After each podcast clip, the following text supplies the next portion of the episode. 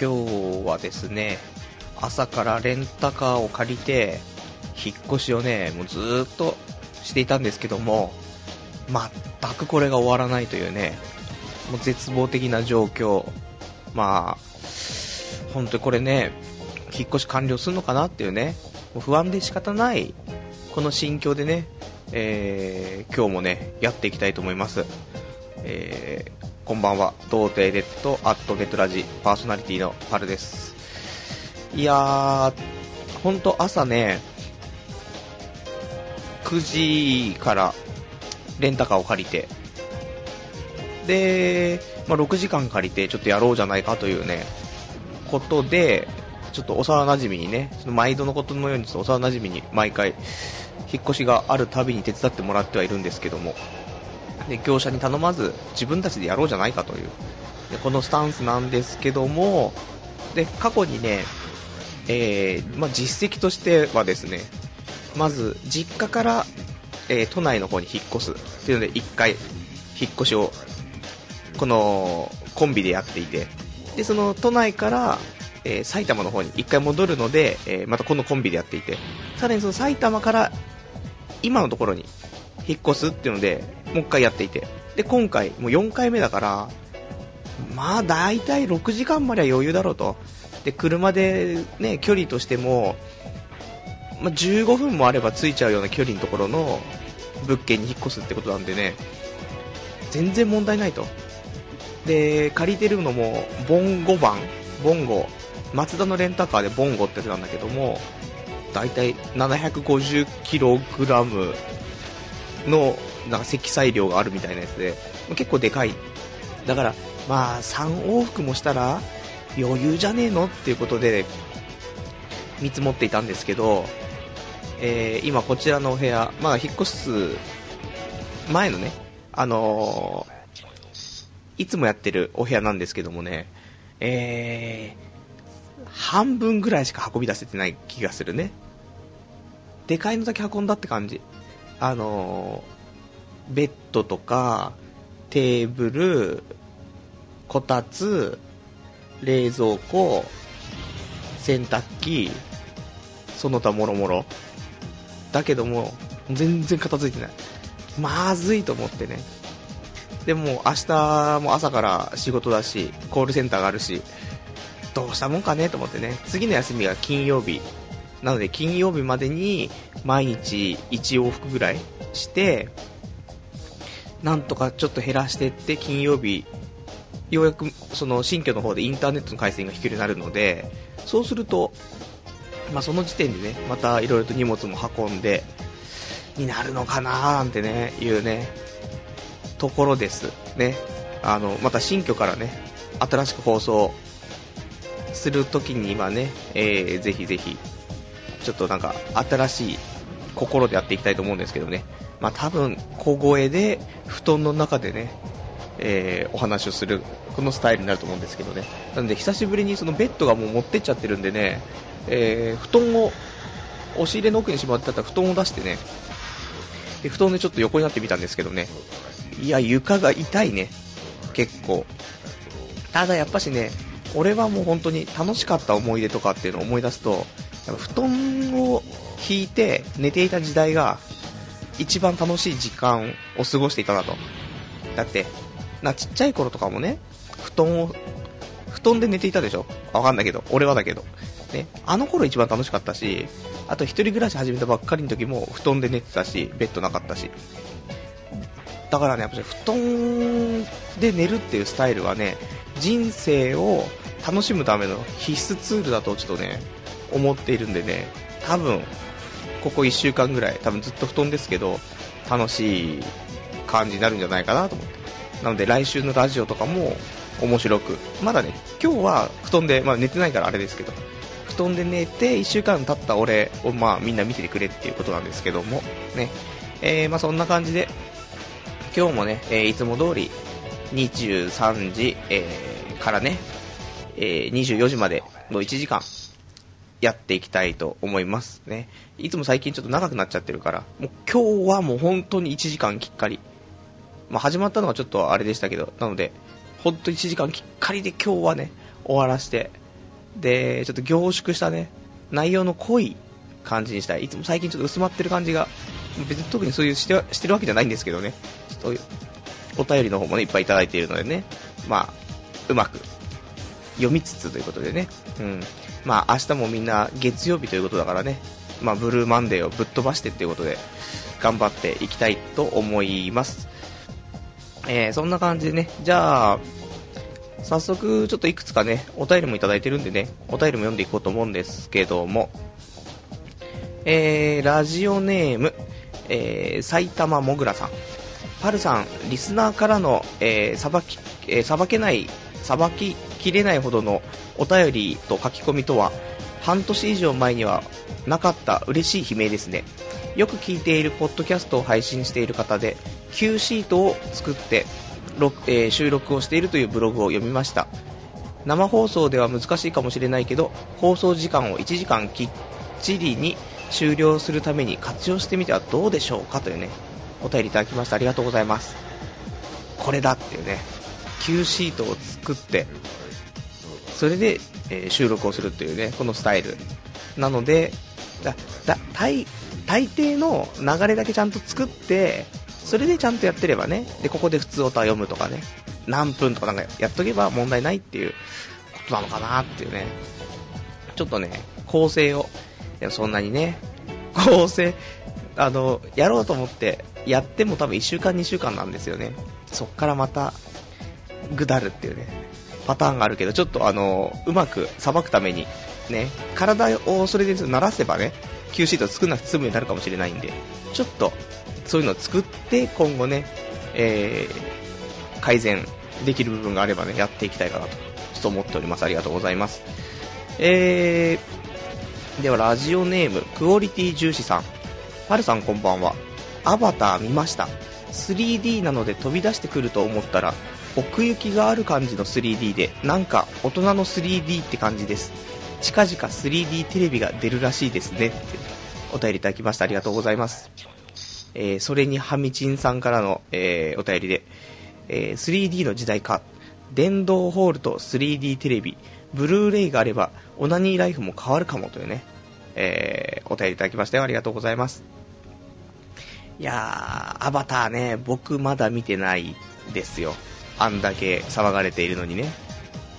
で、俺もてっきり飛び出してくる 3D かと思ったんですけども、奥行きのある感じなんですね。だから、その、なスクリーンの奥に他の世界があるっていう、そんな大人の 3D なんですかね。ね、ちょっとね、やっぱし見たいですね。メガネかけて。あれね、メガネかけてる人がさらにその上にメガネかけるって、あれは大丈夫なんですかね。その、まあ、見ないしな。見ないと思うんだよな、多分。酔っちゃいそうな気がしますけどね。で、アバター、症候群的なのは、クオリティ重視さんはなったのかっていうのもね、あれですけど。ねまあ、そういう時代が来たんですね。で、もう、その時代のね、えー、力を最大限に利用して、まあ、オナニーライフもね、電動ホールとオナニー、電動ホールとこの 3D とね、合体させて、オナニーライフ変わるかもってね、この話をね、よよくね、友人とかとすると、結局 3D が飛び出してくればね、いいと思うんですよ。で、俺は、俺が思うには、そのテレビのサイズ、テレビのサイズで、そのなんかキャプチャーみたいなのを変えて、そうすると、女の人のその、サイズはもう全くも変わらないような状態にしておいて、そうすると、それで飛び出してくれば、32型のテレビだったらこのサイズっていう風なキャプチャーをして、チャプターかチャプターをして、そうするともうその大きさの女の子が出てくるわけでビヨンつって。そしたら、無敵じゃんと思ったんだけど、でもね、この 3D っていうのは飛び出してこないと奥行きって話だからね。俺たちはちょっとテレビの中に潜っていけないからね。そこをちょっとね、考えていかないといけない。今の技術者も考えないといけないぞ、そこはね。うん。はい。えー、じゃあそんな感じでね、えーと、あと、ちょっとお手紙いただいてますね。えー、ラジオネーム、えー、こぎこぎさん。そっか、引っ越し終わらないから始まらなかったんだな。そうです。ね。もう疲れ切っちゃったね。朝からで、で、ちょっとまあ、お礼でね、そのやってくれた友達にはお礼でちょっとご飯をご馳走するぐらいというね、そのレベルで、あの作業量はねえぞというね、そのね、あの若い頃はいいですよ。20代前半とかだったら、あ、いいよいいよってなるんだけど、ね、ちょっとご飯でもおごってくれたらいいよってなると思うんだけど、もう30も近くなってくると、その仕事もしてるし、自分の価値価値というか、自分の、その、じゃ例えば6時間拘束した場合かかる金額っていうのは会社でね、大体どんぐらいって分かってるじゃないですか。そういうことを考えられちゃうと、ちょっとご飯おごっただけじゃもう済まなくなってくる年だよねっていうね。本当に。しかも休日出勤だしみたいな。休日出勤でこんだけの拘束でこの作業量だからみたいな。通常このうちの会社だとこんぐらいもらってるんだけどっていう話になるわけで。うん、ごめんっつって。ありがとう、ごめんっていうね、繰り返すしかないというね。次回の引っ越しはね、もうちょっとね、まあ、財政難から飛び出せば、ちょっとはいいね、法令ができるんじゃないかなと思うんですけどね。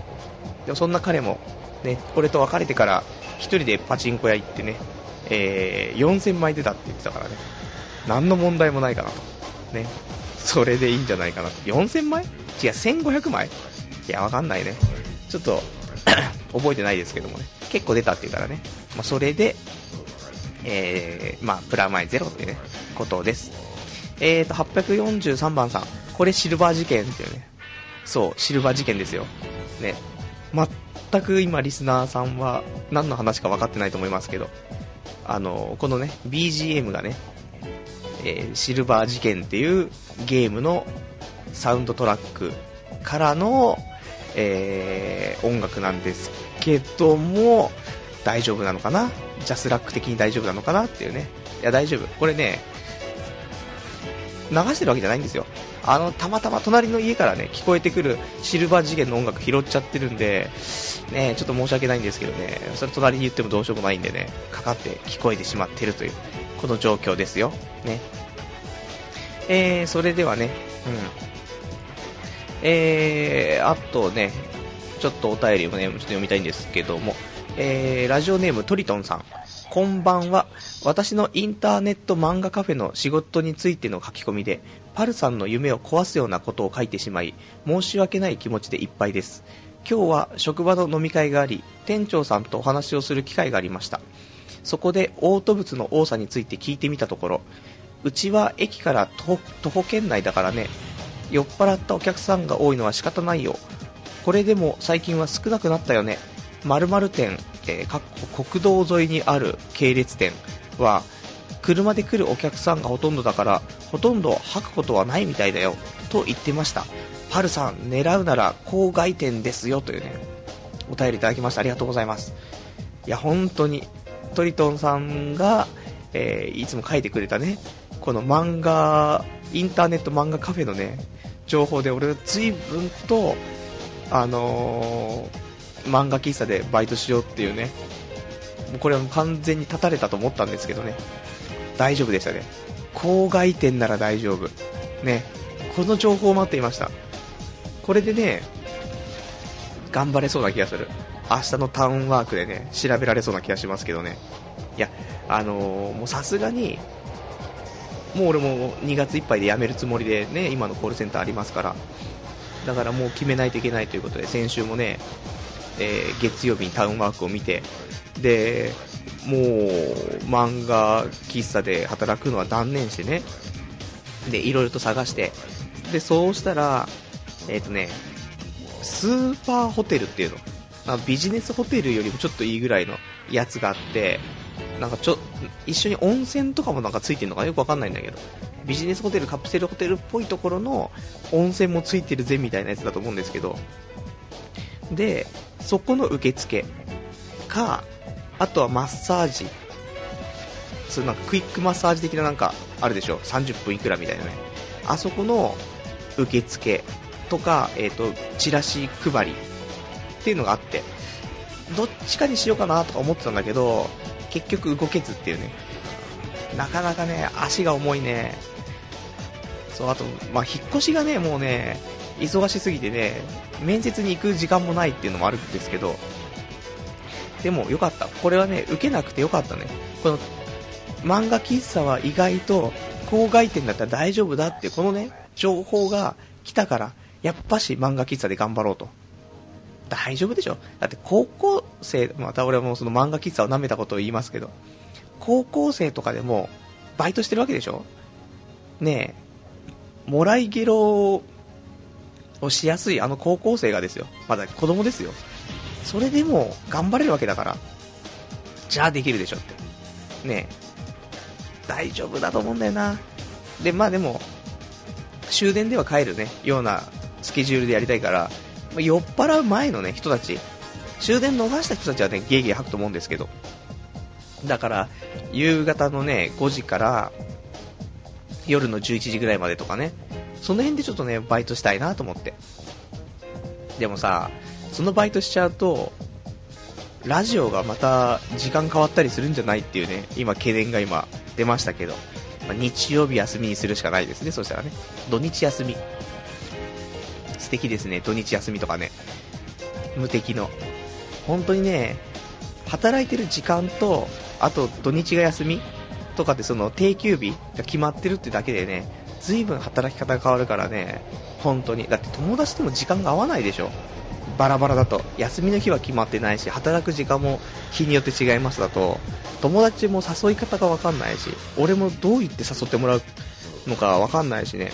なので定休日が決まっていてあと働く時間が何時から何時っていうね。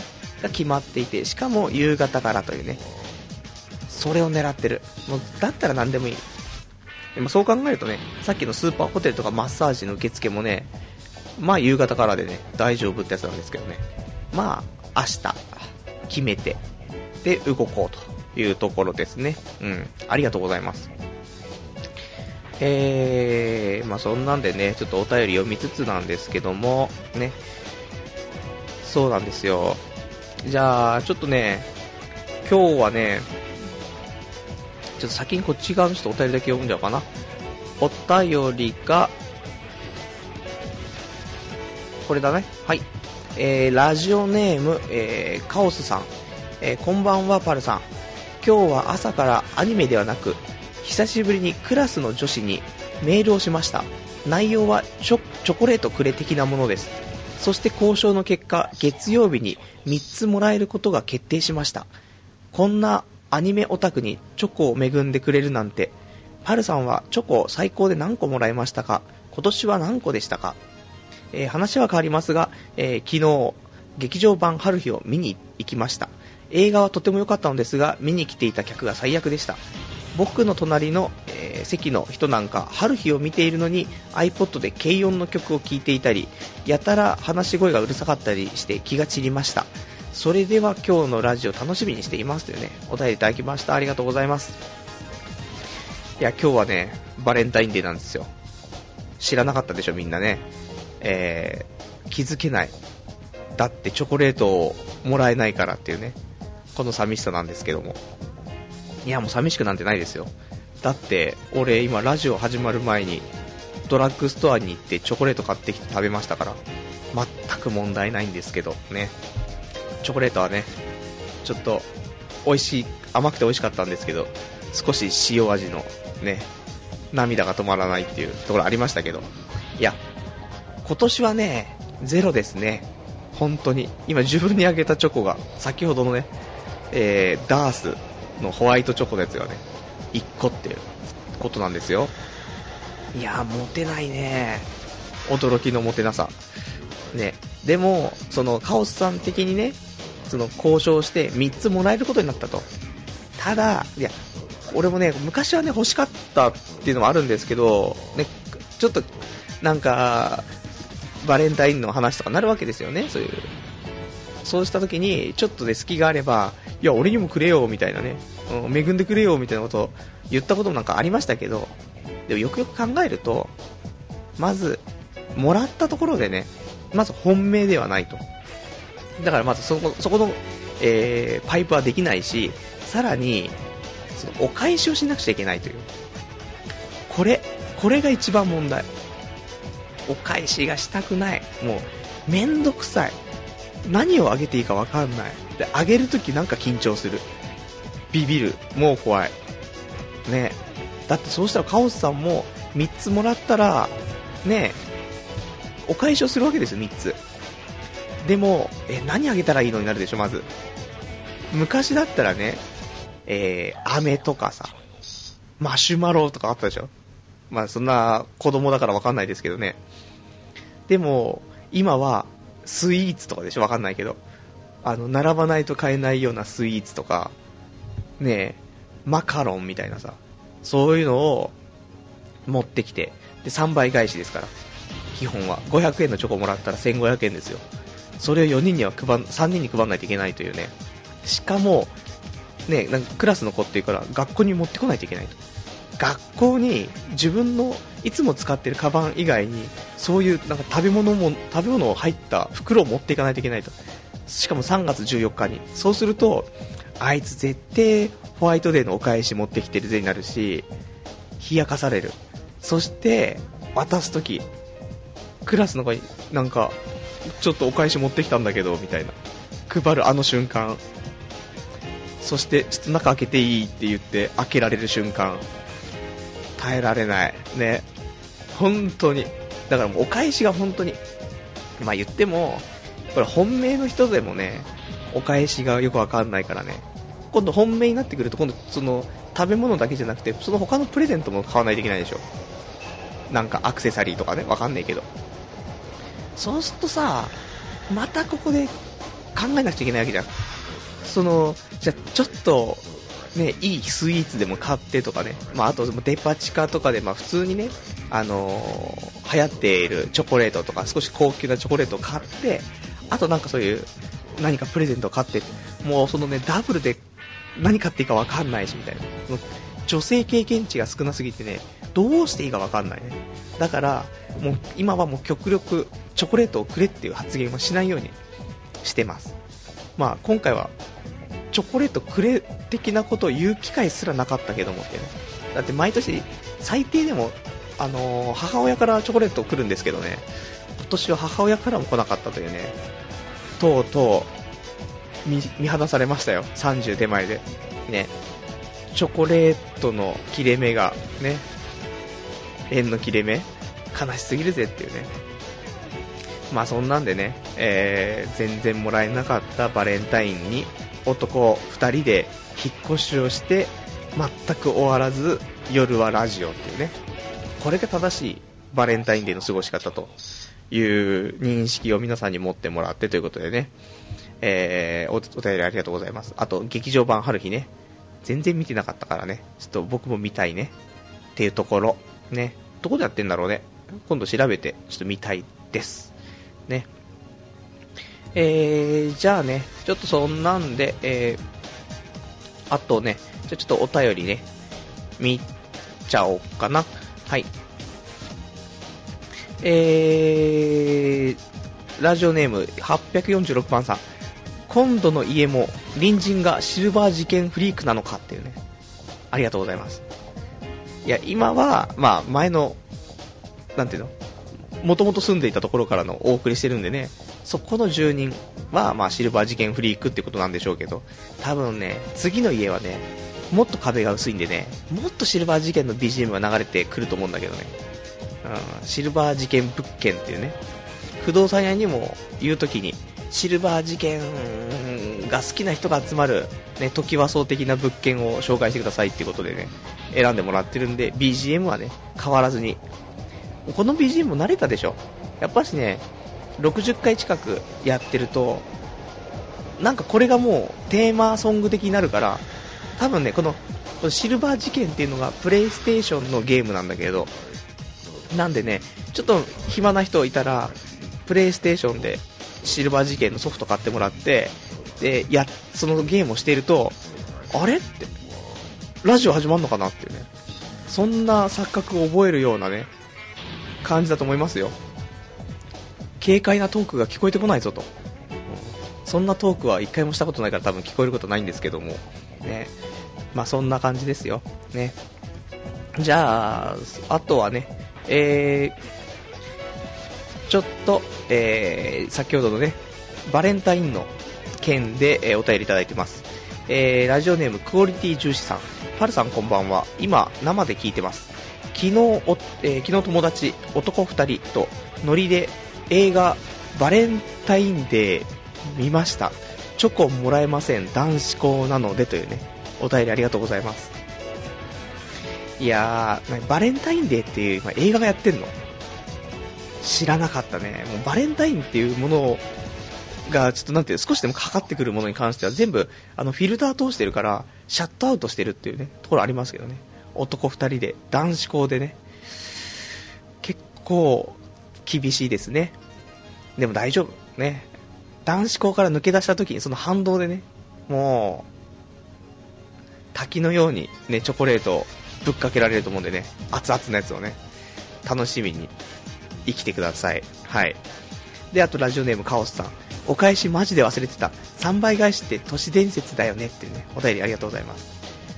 ね、えー、どうかな。ね、お返しなんだよ、やっぱり。そう、欲しいんだけどね。欲しいその欲求とお返しとのそのバランスがね、あるからね。まあ、3倍ですよ。赤い水星だか、海洋圏だかわからないですけどね、3倍。これはもう都市伝説じゃないですね。リアルっていうね。あー頑張ってくれ。大体、だから思っている金額、もらったチョコって、例えば、じゃあこれ大体500円ぐらいのチョコかなっつって、もうでも、まあそれを上回ってればいいと思うんですけどね。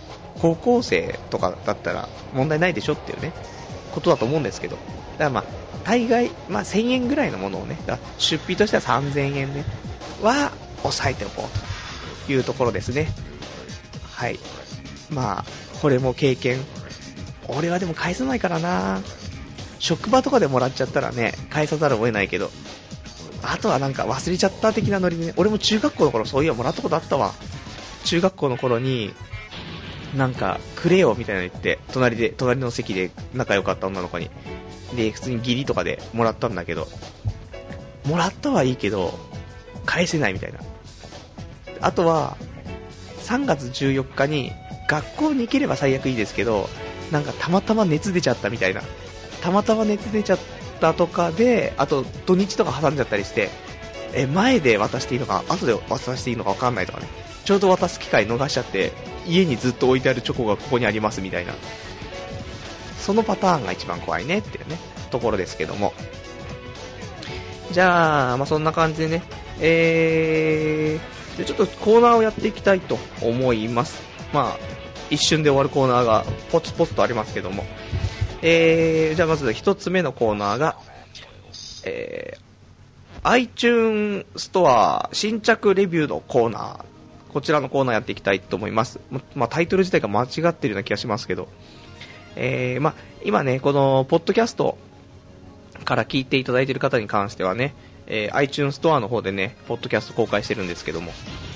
で、こちらの方にね、レビューが書けるようになってまして、で、レビューとね、あと、まあ、星いくつみたいなね、1から5までのね、星をつけられるようになってるんですけども、こちらが、あのついた、レビューを書いてもらった週には、ちょっとこちらを紹介していこうじゃないかというコーナーなんですけどもね、えー毎週最近ちょっといただいていてありがたいというところで、えー今日も一ついただいてますので読んでいきたいと思います。えー、こちらがですね、2月の11日に、えーいただいたレビューということでね、えーこちらね、ゴールデンアームボンバーさんがね、えーつけてくれたレビューですけども、えータイトルがとても面白いというね、音質がとても綺麗で聞き取りやすいですね、えー DJ のパル氏の話の中に共感できる部分が多々ある。リスナーの年齢層がかなり若いようですが私のような40代の者にも毎週楽しみに聞いていることを知ってもらいたいです。これからも末永く今のままの楽しい放送を期待していますというね。レビューいただきました。ありがとうございます。そして星は5つというね。いやありがとうございます。もう最近でもちょっとみんな星5つをつけすぎなんだけど大丈夫なのかなこれはっていうね。まあ慣れでしょ。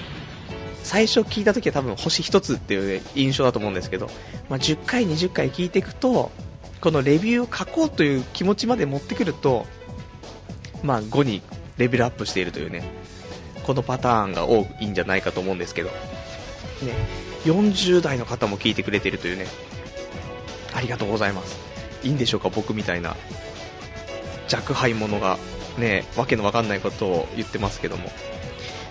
いや、でも、そのね、40代でも、全然、年の差をね、感じないというか、前の職場の同僚だった人で40代の人いるんですけど、普通に、まあ、飲みに行った時とかも、まあ、多分とてつもなく無礼なんでしですけど、ねえでもまあそんなね、無礼な感じで、全然年齢差をね、あんま気にしないんですよね。じゃない、まあ、気にしないっていう人じゃないと長く続かないですけど、40代の人にも、わっけのわかんないこと言うし、うん、まあ、反タメ口になってるし、最低だなと思って、大人として。ね。でもまあ、もうしょうがないよねと思って、もうそれで何年も来ちゃってるから、そんなんで、でもちょこちょこと、ね、ああ、やばいと思ってね、ちょっと敬意を払わないといけないとか思いつつも、またね、えー、どんどん口がね、軽くなってなんか、悪いことばっかり言ってしまうんですけどね。はい。まあそんな、まあ、でもこれ年齢40代に限らずね、あの20代、例えば、下のね、えー、年齢の人間に関しても、全然年齢差感じないからね、まあ、気持ちは中学校2年生止まってるんで、全くそこもね、そう、だから多分今高校生とかと話しても、そんなにね、年齢差を気にして話すような感じじゃないと思うんですけどね。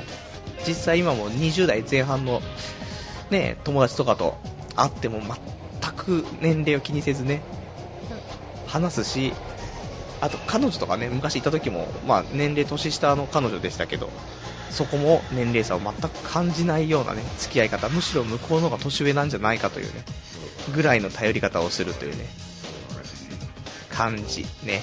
これがいいところなのか悪いところなのかは謎ですけどもね。はい。えー、そうしたらですね、じゃあこちら、まあ、またいただいたらね、読んでいきたいと思いますね。ありがとうございます。じゃあ、次がですね、えー、ちょっとね、僕はね、しっかりとね、コーナーの方をね、やっていきたいと思うんですけども、えー、コーナーがね、先週から、えー、お願いをしていたね、新コーナーをこちょっとやっていきたいかな思うんですけど、ね、えー、じゃあ今週から始まった新コーナー、俺ルールのコーナーね、こちらやっていきたいと思うんですけどもね、まあ、先週ね、まあ、どんな内容かと、ね、どんなコーナーなのかってことだったんですけど、結局、その、自分のね、そのこだわりというか、まあ、ちょっと先週のね、俺のね、説明の仕方もあれだったんですけど、先週の説明としては、えー、まあ、自分だけの縛りだったり、こだわりとか思い込み、この辺をね、えー、なんか送ってくれっていうことで、まあ一つ例としては、俺はね、もう、携帯は、携帯は使わない、ウィルコムしか使わないっていうね、電磁波が弱いからっていうね、そういう理由っていうね、全く理解されないけどね。とか、あと風俗は行かないっていうね。で、絶対、その、行ったら一発で病気を引いてしまうからっていうね。悪い病気をね、引っ張ってくるんですよ。こういうところ行くとね、俺は多分、だから行かないみたいな。それよくわかんないねっていうね、言われるけども、まあ、そういうのをね、えー、ちょっと俺ルールということでね、その、まあ、よく、まあ、わかりやすく言うと、理解されない自分のこだわり、ね、そういうのをちょっと送ってもらえたらいいなっていうところなんですけどね。なかなか理解してもらえないですからね、人間。で、えー、だからちょっとね、俺縛りというよりも、できたら、えー、内容としては、自分のこだわり、で、そしてそれが誰にも理解されないんだけどって、ただこだわりがあるからそれは続けてますけども、何か的なね、ところで、え送っていただけたらと思うんですけども。で、今いただいてるのが、ラジオネーム、ケケケの鬼太郎さん。で、俺ルール、ね、コーナーの方でいくつかいただいてます。ありがとうございます。で、いくつかいただいてる中で、えー、じゃちょっと一応全部読んでね、この辺がね、今回、ちょっといいんじゃないのっていうことなんですけど、っていうことで、えー、俺ルール、えー、一つ、FX は負けを繰り返してもコンスタントにやる。なぜなら、これしか人生逆転さよならだがないからっていう。えー、二つ目がね、ネットゲームは絶対にしない。なぜなら、自分の習性からしてネット配信になる可能性が相当高いと思うから。えー、3つ目、クレジットカードは普段は持ち歩かない。なぜなら、魔法の道具と思ってる、えー、危険な考えがあるから。えー、4つ目ね、こちらが、アダルト商品はネット購入だけにする。なぜなら、店舗に行くと衝動買いしてしまうから。えー、最後かな。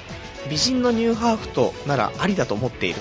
なぜなら、元男という障害はあるが、元男なので男の性感帯及び気持ちを熟知しているので、プラスマイナスゼロであるからというね、えー、お便りいただきましてありがとうございます。ね。まあ、そそういうことだよね。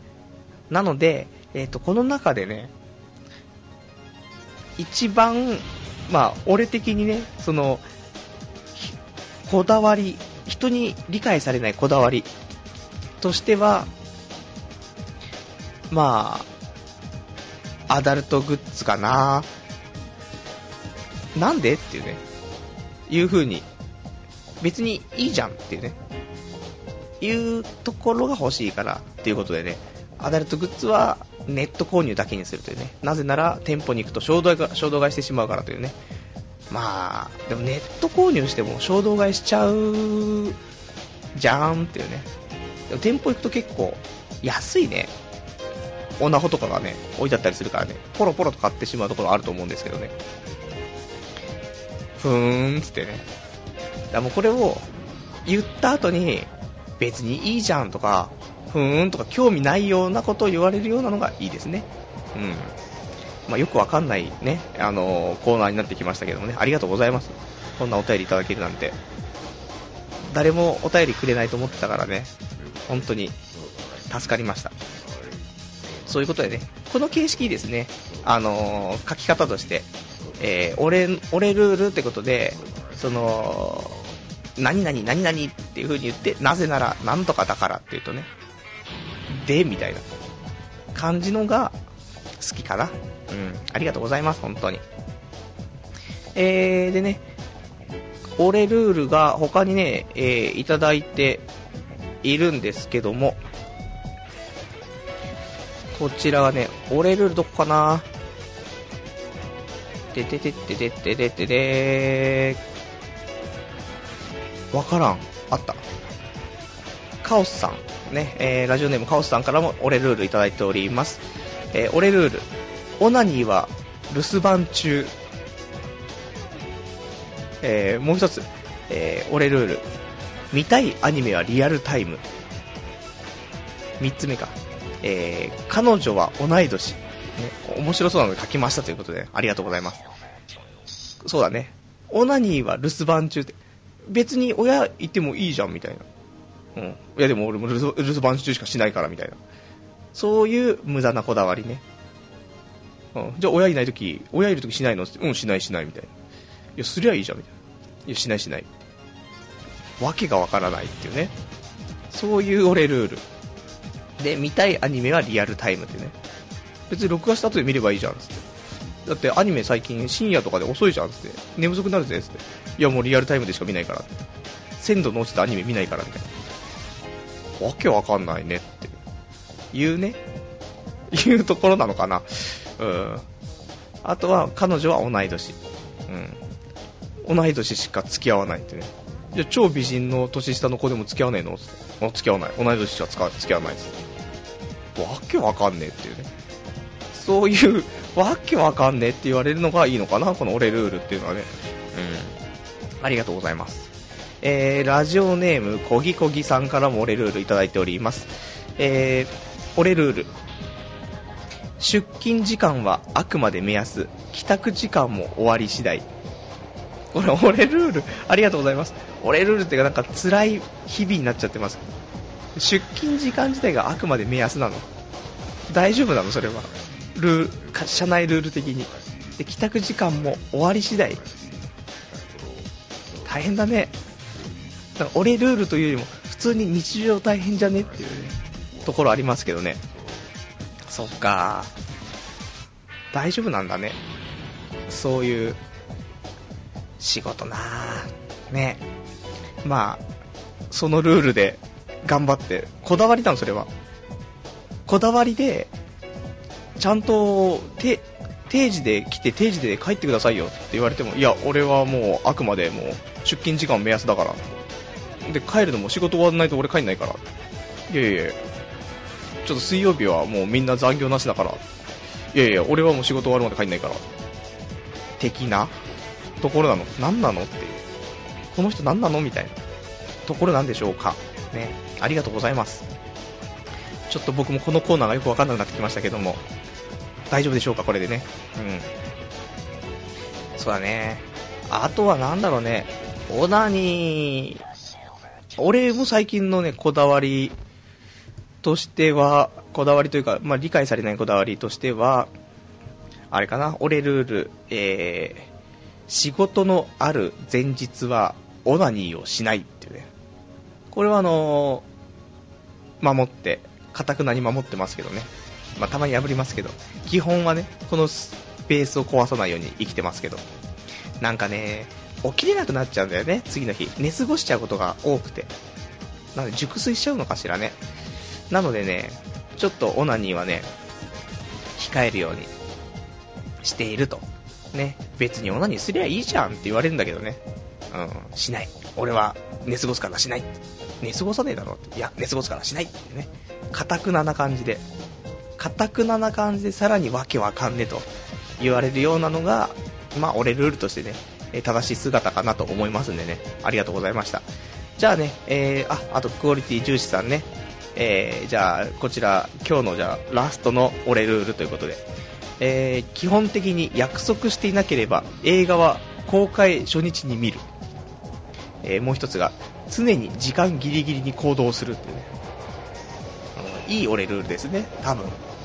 うん、もういい俺ルールがどの判定かわかんないですけど、基本的に約束していなければ、映画は公開初日に見るっていうルールがもう決まっちゃってますからね。勝手に。ね別にいいじゃんっていうね。そう別にいいじゃんがね。そう。と、あとわけわかんねえね。この2つで片付けられるルール。それを忠実に守ってるのがいいところね。うん。あと、常に時間ギリギリに行動するというね。前もって5分前で行動してよってね。いや、俺はもう時間ギリギリで行動することにしてるから。もうわけわかんないっていうね。かたくなにそこは譲らないっていうね、ところなんでしょうか。うん。僕的にはね、えー、結構好きですけどもね。まあ、逆に、俺も30分前行動しか絶対しないから。いやもう本当にギリギリにしか行けないから、いやでも俺も30分前からいるから、寒いからじゃあ中で入ってて、いやもう待ち合わせ場所でずっと待ってるからみたいな、そういうのも、まあ俺ルールっちゃ俺ルールみたいなね、ところなのかしらね。瞑想してるコーナーなんでちょっと固まるまでがね、大変ですけど、えー、まあちょこちょこいただけるとね、嬉しいですというね、また来週も、えー、お待ちしてますよ。っていうか、忘れてたね、えー、今週のね、本日のお題をちょっと忘れてましたけどもね、えー、今回は本日のお題なしの形でね、来週やりましょうね。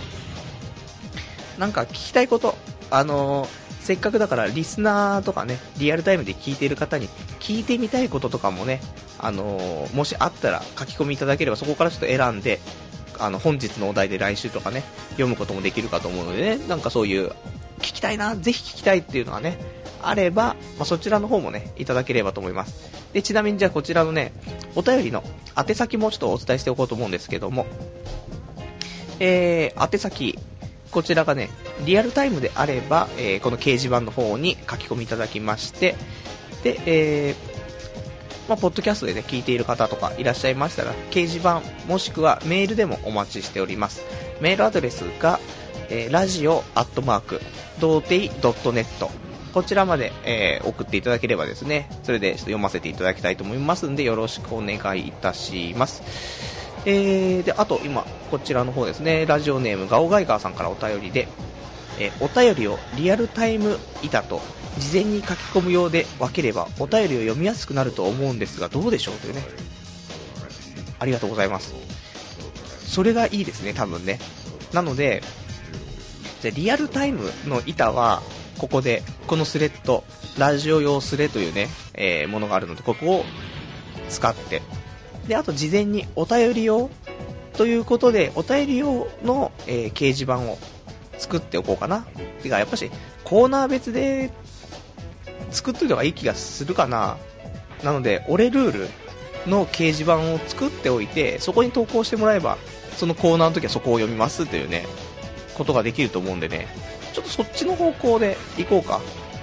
このね、前にね、一回、あの、試しで、コーナーごとにね、あのー掲示板のスレッドを立てたんですけどね、何分、あのーまあ、失敗に終わりましてね。で、今回は完全にそのお便りもらう形式だから、俺が考えるんではなくて、お便りもらって読むっていう形式なので、これはうまくいくんじゃないかというんでね。じゃまずは、えーコーナーを一つ分けます。ね。なので、俺ルール。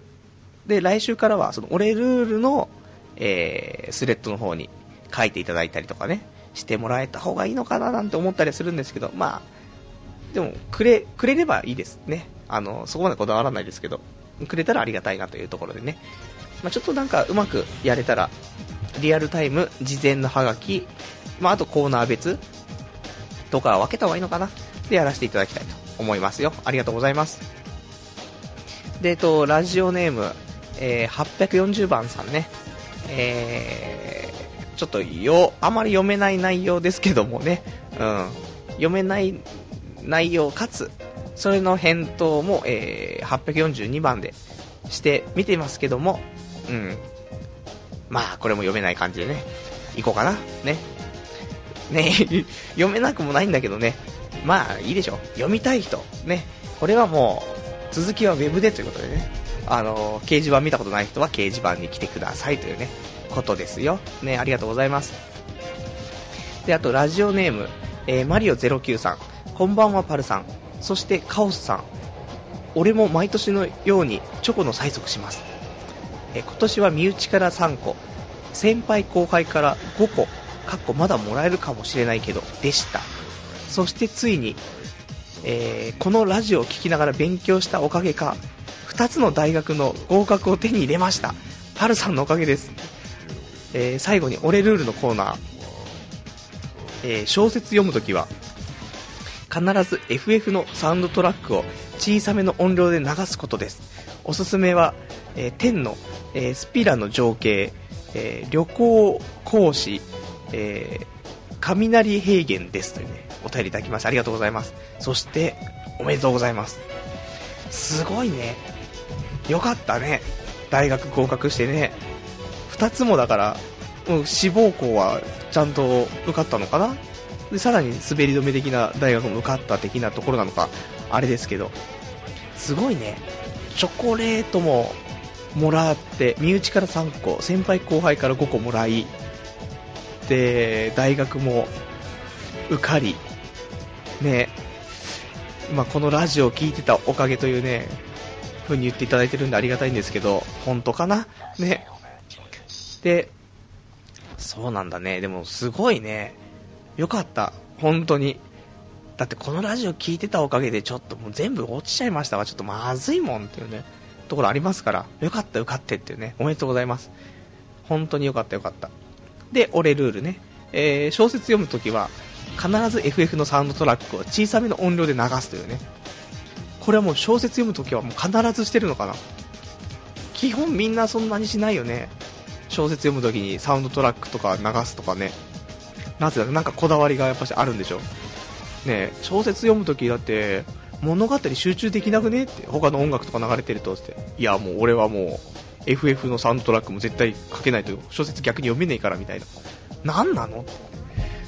感じでしょうかね。ありがとうございます。ね、まあ大学受かって、まあキャンパスライフをね、謳歌しながらもこのラジオをちょっとまたね、聞いていただけたらと思うんですけどもね。ありがとうございました。えー、じゃあね、次が、ちょっと、俺、コーナーも、ね、えー、じゃあ、この1個最後ね、ちょっとこれ読んでからコーナー最後いきたいな。えー、ラジオネーム、ジャックンさん。えー、おお、初めて生でラジオ聞きました。ホームページあったんですね。記念に書き込んでみます。パルさん、オナニーの頻度について質問です。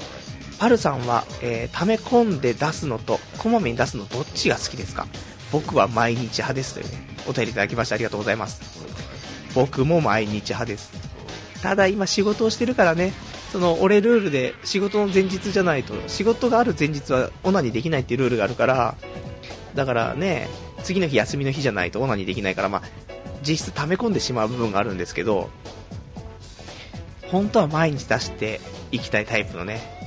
で、出した後の精子を一応、えっと、目視でね、目視確認をして、なんか血とか混ざってねえかなっていうのを毎回確認をしてるんですけどね、健康状態を分かるというね、そういうオナニーライフですけど、まあ毎日だよね。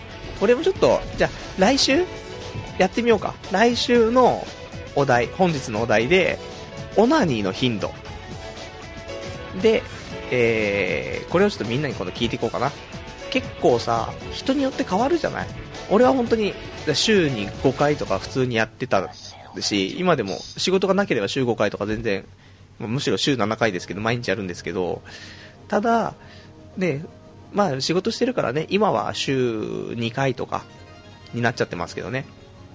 まああとはその、次の日休みだからつうことで、前の日2回やったりとかはありますけど、だその辺もね、ちょっと人によってそれぞれだし、だって、俺結構何年か前に普通に友達に聞いたら、いや、俺1ヶ月に1回ぐらいしかしないぜとかっていうやつもいたから、それ、あの、溜め込む派とかそういうんじゃなくてね、普通にオナニーしないみたいな、あんまり。なので、その辺聞けたら面白いかもしれないんでね、来週の、まあ、これ第1候補でね、え本日のお題でやっていきたいと思うんですけどね。えー、まあそんな感じかな。ちょっとじゃあコーナーね、でやっていきたいと思うんですけども、せっかくね、ちょっとコーナーもね、どうしようかな。じゃあ、行きましょう。えー、黒歴史からこんにちは、シーズン2、ね、こちら行きたいと思います。えー、まあ、童貞ネットでね、日記を、まあ、10年近くつけているので、で、今日と同じ日日のね、日記を過去に遡って読んでいこうじゃないかというコーナーということでね、で去年1年ちょっとまあやってしまったので、まあ、被ってくるね、日記が多いと思うんですけど、まあ、気にせずね、まあ、シーズン2ということでね、また俺の読んだ後の感想も変わってくると思うんでね、まあ、読んでいこうじゃないかというところなんですけども、で、今週読んでいきたいのは2002年の2月の10、2月9日かな？にしようかな。えー、2月9日の、えー、だから僕が22歳の時のね、えー、日記です。2月9日。えー、タイトル、冬季オリンピック。ソルトレイクオリンピックが始まりましたね。今テレビ見ながら日記書いてますが、愛子様最高です。と言ってもまだ予選ですが、無職のみんな、それとソルトレイクで盛り上がろうぜというね、えー、日記ですね。うん。ちょうどね、オリンピックシーズンもやっぱオリンピックの日記を書いてしまうのかわかんないですけどね。で、えー、そこから2000年、2006年2月13日の日記もありまして、えー、まあ、ここから4年後ですね。4年後が、えー、日記のタイトルが上村愛子、ね。というわけで、上村愛子に燃えるわけですよ。もちろん4年前のオリンピックでも燃えていた。どのぐらい燃えていたかといえば、オリンピックを見ながらアイコラを探しまくっていたくらいだ。さすがに今回はそこまではしなかったが、Google のイメージ検索くらいはさせていただきました。ミシェル・クワンや安藤美希も燃えたが、あんなのは胸に騙されただけだ。ボディの見えない状態でも燃えるというのは本物だ。とか言いつつもフィギュアスケートではミキティに首ったけなんだろうなというね、えー、日記というね。まあ、毎年、毎年はまあ、4年おきに上村愛子に燃えている俺がいるというね。そして今回のソルトレイクオリンピック、ね、あのー、引っ越しをね、今それしてるって話ですけど、ソルトレイクオリンピックを見たいがために、えー、テレビは、テレビは移動してないです。家に置きっぱなしというね、こっちの元の住所の方に置きっぱなしで、で、上村愛子をね、見たいと思ったら、もう終わってしまったというね。でも上村愛子可愛いよねっていう話を今日引っ越ししながら幼馴染と喋っていたぐらいの上村愛子。ね。いいですよ。本当に。ただ、男にはいいんだろうけど、女にモテなそうな顔してるなっていうね、雰囲気がします。なんでしょうか、あれは。ね。男は大好き、上村愛子。まあ、俺だけかな？わかんないけどね。ありがとうございます。ありがとうございますよね。俺に対してはありがとうございますけど。ね、上村愛子はいいぞというね、ことですよ。ね。本当に、バンクーバーね。せっかく4年に1回だからね、まあ見たいじゃんっていうところはありますけどね。えー、そんな感じで日記ね。あと、じゃあ日記読んでいこうかな。日記ね、えー、大丈夫だね。はい。じゃあもう一個だけ日記ね、読もうかな。2000年、2年、2月の11日の、えー、日記、22歳ね。えー、タイトル、理想郷。能力がないわけですよ。社会的能力が。あるといえばあるんだろうけど、目指していることに到着するための能力がないわけで、もともと勉強得意じゃないからもう勉強したくないし、一生最低限の衣食住のためだけに働こうかななんて思った。という日記。ね。えー、22歳の頃から、この考え方、ね。ちょっと、出てきてますね。今と変わらずね。最低限の衣食住でね、もういいんじゃねえか。22歳で思っちゃったらね、絶望。しょうがないね。本当に人生辛いんでしょ、俺もう本当にね。生き、生きづらい、この世の中ね。本当に、どうしようもねえっていうね。じゃあ、あと、最後、日記ね、ちょっと読んで、あと、いただいてるお便り読んで終わりって形になると思いますので、ちょっとお便りじゃあストップって感じでお願いします。ね。そのお便りストップコールがあるとね、これでいいんじゃないか？まあ、今書き、書いてる途中の人はね、ちょっと、く、いただければと思うんですけども。えー、で、最後はね、2003年の2月12日、はい、の日記をじゃあ読んでね、このコーナー終わりだと思うんですけども、えー、23歳、23歳の、えー、2月の12日、タイトル、キューティーハニー。風呂入ってて、ふと気がつくと、キューティーハニーの歌を口ずさんでたのね。で、そ、えー、ふと思ったんだけど、中学生の頃なんて、ちょっと裸の出てくる漫画でぬ、えー、抜けたじゃないですか。ということは、キューティーハニーが中学生の頃に放送していたら、絶対的におかずにしていたんだろうなと。あの変身シーンのコマ送りとかをしたりして、とか、今これ書きながら思ったことがあるんですけど、実際セーラームーンをコマ送りしたことあったなーって。あの頃は何でもオナニーに結びついたよね。基本的にネタがないから全部想像してたもんね。最近想像でオナニーしてねえなーなんてというね、えー、日記という。これあれだね、キューティーハニーの実写版だね。多分、佐藤江梨子とかじゃないかな。違う。それか、いや、うん、多分そう。佐藤恵里子がやってた映画版のキューティーハニーじゃないかなと思うんですけど。ねこんなの中学校の頃見てたらね、いや、いいんじゃないっていうね。で、まあ、変身シーンはコマ送りっていうね。まあ、当然だっていうね。まあ、セーラームーン自体コマ送りしてオナニーしてた男だからね。本当に、ひどい。全然いけたセーラームーンで。ね、結構あの頃ではいいビデオデッキがあったからね、そうね、コマ送り機能もね、ちゃんとね、あの、ジョグダイヤルみたいにぐるぐるぐるぐる回すやつでね、やって、やってましたけど、ね、ひどいね。最近全然オナニー、想像しながらオナニーしてないからね、昔はネタがないからね、想像でオナニーするしかなかったですけど、最近はね、やっぱし、物が豊富になってね、ネットで何でも見れるようになっちゃったからね、想像力の低下、これがね、若い世代にね、蔓延してしまうと怖いっていうのありますから、まあ、そんなね、えー、日記ですよ。これ23歳が言ってる日記ですからね。最悪ですけどね。じゃあ、こんな感じで、ね、久しぶりにね、ちょっと黒歴史をね、えー、しっかりやった感がありますけど。じゃあ、あとは、じゃあ、あと、ちょっとお便りね、えー、読んで、今日ね、終わりとしたいと思うんですけどもね、えー、お便りいただいているのが、えー、埼玉もぐらさん。こんばんは、パルさん。シルバー事件、プレイステーションストアでオンライン配信してますね。PS3 と PSP の両方に対応で、えー、価格が600円とリーズナブルプライス。こういう過去のは PSP で暇な時にプレイしたいですね。というね、お便りありがとうございます。そうだね、ありがとうございます。あの、サウンドノベルとか、まあ、アドベンチャーに近いのでね、アドベンチャーかな。なので PSP とかの方がね、いいかもしれないね。あと画質とかもね、大画面でやるものじゃないからね、あの、昔の PS のソフトだからね。PSP とかでやると画質的にもかっこいいしね、綺麗だと思うんですけど、もうぜひ、持ってる方、じゃあ、プレイステーションストアで、名作です。俺の大好きなアドベンチャーゲーム、ね、えー、3本の指に入るね、このシルバー事件とか、あと、クロス探偵物語とかね、あの辺が、まあ、大好きなんですけどもというね、誰もわからん。はい。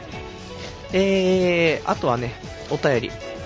らえー、こちらが854番さん。サッカーひどかったな。なんかこういう時は、針のむしろの岡田監督や日本代表に同情してしまう俺、ヘタレの悪い癖だというね、お便りいただきましてありがとうございます。本日のサッカー、日本対韓国かな？俺途中ちょっとパッとつけてね、見てたんですけど、2対1で負けてる状況でどうなったかわかんないんですけどね、ひどかったというね、内容なんですね。残念。大丈夫なのかっていうね。こと、いつもワールドカップ？今年ワールドカップなのかな？よくわかんないですけどね。ワールドカップだよね、多分ね。ワールドカップに出場するのが今当然になっちゃってるからあれですけど、まあ、ね、いつか優勝してもらいたい、日本にはね。日本がでもワールドカップで優勝したらちょっとなんか、どうしようもないよね。どういうことってなるからね。あれですけど。まあ、翼くん、美咲くんぐらいがね、出てくれればね、全然問題ない。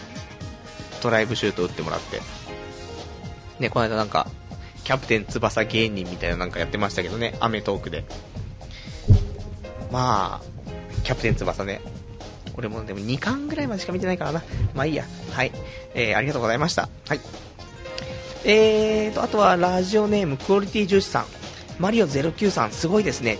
来年大学受験なので見習いたいです。というね、お便りいただきましてありがとうございます。あの、このね、マリオ09さんの努力というのもありますけど、このラジオを聴いていると受験合格できるよというね、そういうお守り的ラジオ、ね、っていう風に広めてもらって、周りのみんなに。そうするとリスナー数が増えるみたいな、詐欺的ところですけどね。はい。で、あと、ケケケの鬼太郎さん。えマリオ09さんへ、大学おめでとうございます。ただ忠告しておきます。えー、大学中のキャンパス生活のバラ色は都市伝説です。女子大生との合コンも都市伝説ですというね。はい。ね。お手でありがとうございます。まあ、都市伝説。これはね、いや、都市伝説というか、やっぱしね、サークルに入んないとダメらしいですよ、噂で。俺大学行ってないからわかんないんですけど、友達に聞くと、サークルに入んないと、まあ、関わりが何にもないから。で、ちゃんとサークル活動もね、ちゃんとね、出て、そうすると女の子とね、えー、近い関係になって、で、もう大学の飲み会、飲み会で、で、酔っ払った女の子をね、えー、ちょっと介護してね、そんな日々。どうでしょうか？楽しい大学生活。まあ、大学生はあの、お酒飲んじゃダメですからね。二十歳になってからということでね。まあ、一気とかね、すると体に悪いから、まあ、ほどほどに。まあ、それこそ自分ルールだよね。あのー、ビールでいくら一気を勧められても、俺は一気をしないっていうね。体に悪いからってね。ノリとかちょっと空気読めよって。いや、もう俺もこれ決めてるんで。絶対一気飲みしませんっ。つってね。そういう、俺ルール。わけわかんないね、本当に。空気も読まないのも、まあいいんじゃないかというところ、ね。えー、あとは、えー、ラジオネームガオガイガーさん。自分も今日で受験終わりました。滑り止めには受かっているので、明日から遊びまくりですというね、え、お便りありがとうございます。ね。いやー、よかったね。受かってて。やっぱりこのラジオ聞いてると受かるんじゃないか、みんな。これは広まるぞ。ね。来年の受験シーズン、めちゃくちゃリスナー数上がるという、このフラグ。ね、来ましたね。よかったね、滑り止めもう受かっててね。あとはもう、他のも受かるとね、いいし、まあ、羽を伸ばしてもらってね。うん。頑張ろうってことね。えー、あと、ラジオネーム、カオスさん、アニメはなくないかって。キューティーハニーかな？キューティーハニーのアニメか。あ、でもキューティーハニーのアニメもありましたね、一旦ね。多分夜の7時ぐらいからのやつでね。まあ、それでも、服を脱げるシーンもあったので、ね、あの、なんか、攻撃的なね、あの、キューティーハニーじゃなくて、あっちのなんか、金髪のキューティーハニー。あっちが可愛いね。どうでもいいかな？うん、俺はあっちの方が萌える。はい。えー、クオリティ重視さん。えー、そういえばセーラームーンって女子高生なんですねって、えー、お便りですけども、最初のセーラームーンは、あれ女子中学生ですから。女子中学生ですよ。ね。最初の、うさぎ、月のうさぎもう、レイちゃんも、日野レイも、ね、水野、まこちゃん？じゃ、ま、まこちゃんね、まこちゃんは日野まこ？わかんない。あみちゃんか、水野あみ。結構覚えてるぞっていうね。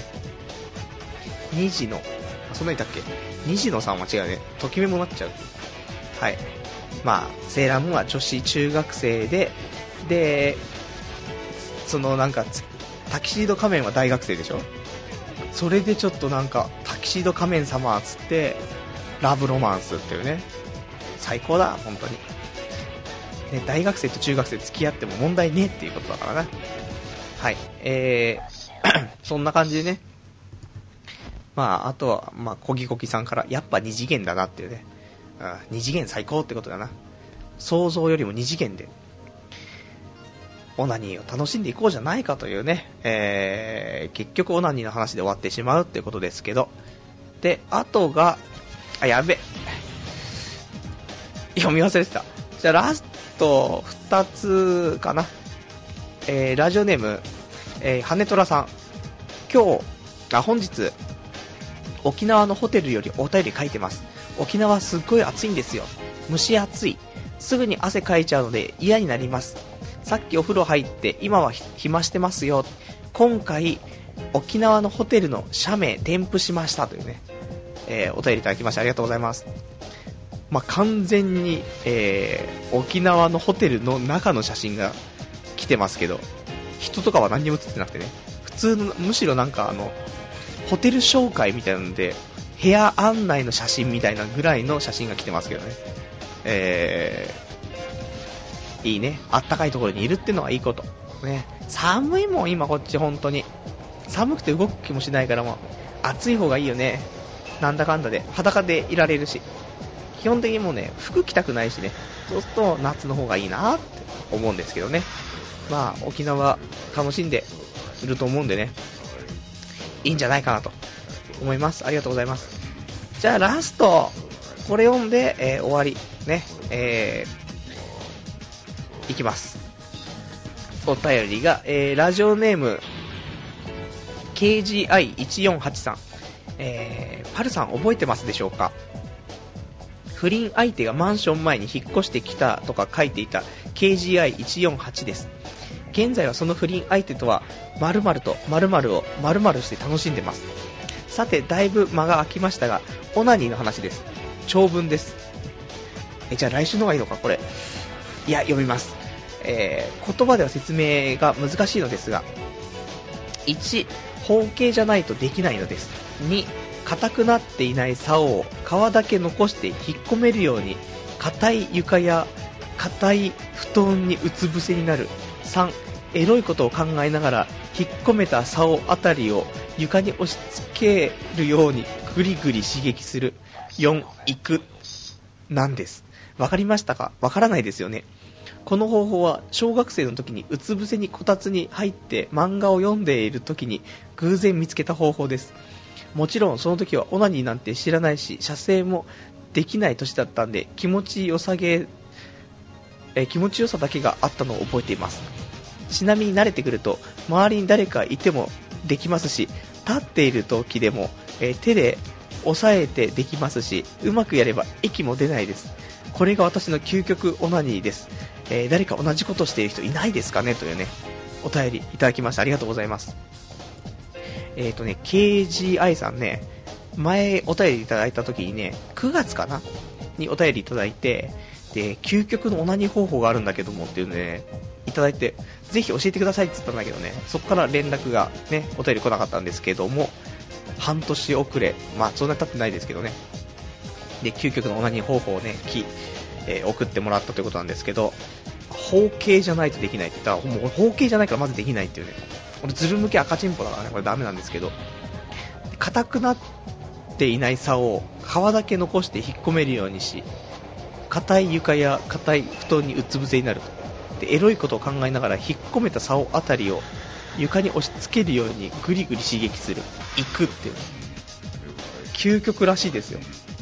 ねでもまあ、まあでもなんとなく気持ちはわかりますけど、あの、包茎じゃないからちょっとまあ、根本的に無理ですけど、まあ、なんていうの？一応皮はね、その、包茎じゃなくても皮は残ってますからね、ある程度は。だから、皮の、皮を、だからね、皮オナニー的なところでね、完全に、えー、気筒も皮にかぶせるように頑張って、で、まあ、布団にグリグリ、硬いところにグリグリすると。行くっていう。まあ、たまにやります。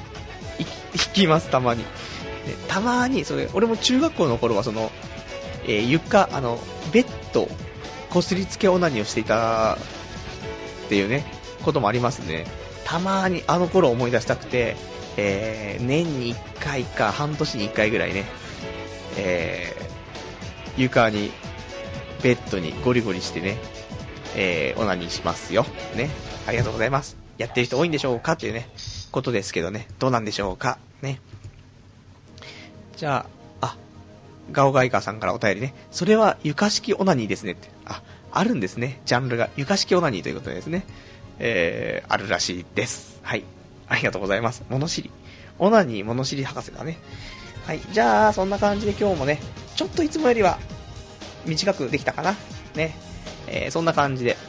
また、ね、来週だと、2月の21日の日曜日の23時から1時間ね、またやっていきたいと思いますんでね、よろしくお願いします。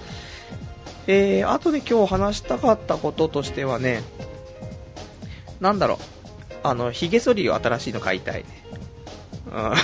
うん、まあ、どうでもいいよね。フィリップスのなんかさ、通の電気シェーバー、俺いつも電気シェーバーなんですけども、普通の電気シェーバーじゃなくて、フィリップスとかのやつだとなんか変な3つぐらい丸っぽいのがついてて、で、反りますみたいなですね。あれ、欲しいっていう話がししたかったのかどうかあれなんですけど、まあ、欲しいぜって話と。あと、えー、女がね、もう女が嫌いというかもう、もう苦手とかっていうよりもね、もう女とは反りが合わないっていう話をね、延々とね、愚痴愚痴りたかったんですけど、ね、女のあの流動的な流行り物に乗ってこうっていうあの考え方も嫌いだしとか思ったんですけど、あれはいいんだっていうね、ことにちょっと落ち着きましてね、その、みん、なが我が強いとね、男も女も我が強いとあれですけど、女はそういう流されやすいことで、男の我が強いのに合わせてね、流されてくれる。俺色に染まってくれるというね、ことがあるから、それで男と女ってうまくいくんだなっていう風に考えることによって、女はむしろ流されやすいことで、いいんだと。流されやすくないとうまくやっていけないんだというね、結論に達して、まあ、しょうがねえんだなって思ったんですけど、でももう女だ、だめしね、苦手っつうかもうね、考え方がまず合わない。ね。もうイライラしちゃう。だからもう女いらん。ね。もうそういうのをバレンタインデーに宣言することが素敵。ね。29歳の決意。ね。そんなんですよ。はい。よくわかんないですけども。まあそんなんで今今日もね、1時間、えー、ありがとうございます。えー、あと、最後じゃあ、お便り来てたんで、これを読んで終わりかな。えー、クオリティ重視さん。えー、こすりつけオナニーって、腕が疲れません？お便りです。ありがとうございます。いや、大丈夫だね。こすりつけオナニーは、あの、肘で、なんていうの、ほふ前進的なところにしておいて、こすりつけるから、全く問題ないんじゃないかというね。まあ、人それぞれ、あるんでしょう、ポジションがね。手が疲れる。そしたら筋トレにもなるからいいんじゃないかっていう。オナニーして腕がマッチョになるぜっていうね、ところですよ。ね。じゃあ、そんな感じで今日もじゃあ1時間、えー、お付き合いいただきましてありがとうございます。じゃあまたね、来週、えー、やっていきたいと思いますのでね、えー、お願いできればとね、思いますので、来週はね、もしかしたら新居からのお届けかもしれないですね。そこもお楽しみにということで。じゃあ、また来週お会いいたしましょう。さようなら。